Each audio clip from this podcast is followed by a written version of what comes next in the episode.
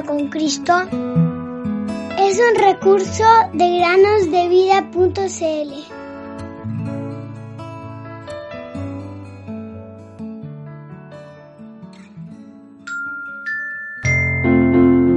Yo para esto he nacido y para esto he venido al mundo, para dar testimonio de la verdad.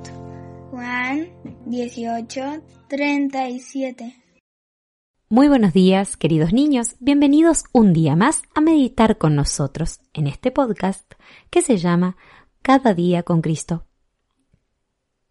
Paz para ti, paz para tu casa y paz para todo lo que tienes. Primera Samuel 25:6.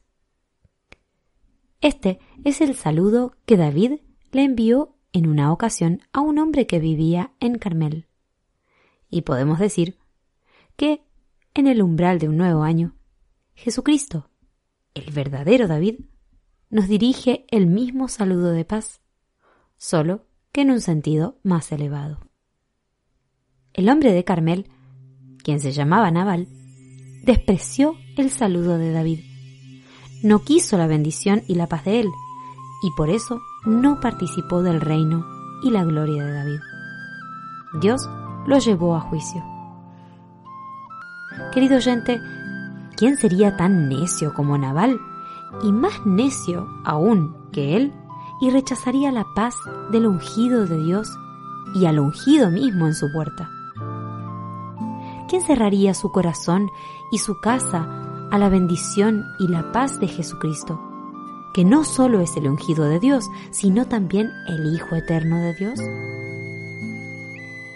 Exteriormente, Dios nos ha preservado amablemente la paz en el año que ha pasado, el cual se desvaneció rápidamente. Nuestros países gozaron de su bendición y bajo sus cuidados disfrutamos de paz y seguridad. Alabémosle por su bondad. Lo que Él decida sobre la tierra y su población durante este nuevo año, lo que Él permita o envíe, ¿quién puede saberlo y proclamarlo? Su palabra dice que en el último tiempo vendrán días muy difíciles. Y cuando consideramos la arrogancia de la humanidad y su creciente apostasía de Dios, bien podemos preguntarnos ansiosamente, Dios, en su longanimidad, aún perdonará con juicio y dejará que el tiempo de descanso, el bendito tiempo de gracia, dure más? Pero también sabemos que su paciencia es para salvación. Esto es lo que nos dice su palabra. En 2 de Pedro capítulo 3 versículo 15. Él quiere que muchos más pecadores se arrepientan, que muchos más corazones lleguen al conocimiento de su verdad. De hecho, Él con mucho gusto los vería a todos salvados. En el último año también, la salvación ha llegado a muchos a través de la paciencia y la gracia de Dios. Hoy, muchos que a principios del año estaban todavía fuera, sin Dios y sin esperanza en el mundo, pueden alabarle como su Dios y Padre con palabras y obras. Querido oyente, ¿cómo es tu situación? Al igual que David, el Señor Jesús te dice, paz para ti, paz para tu casa y paz para todo lo que tienes. Si ya eres un hijo de la paz por la gracia de Dios, si perteneces a Jesucristo por fe, si lo has aceptado como tu Salvador, que su paz y su gracia sean también tu porción diaria y feliz en el nuevo año.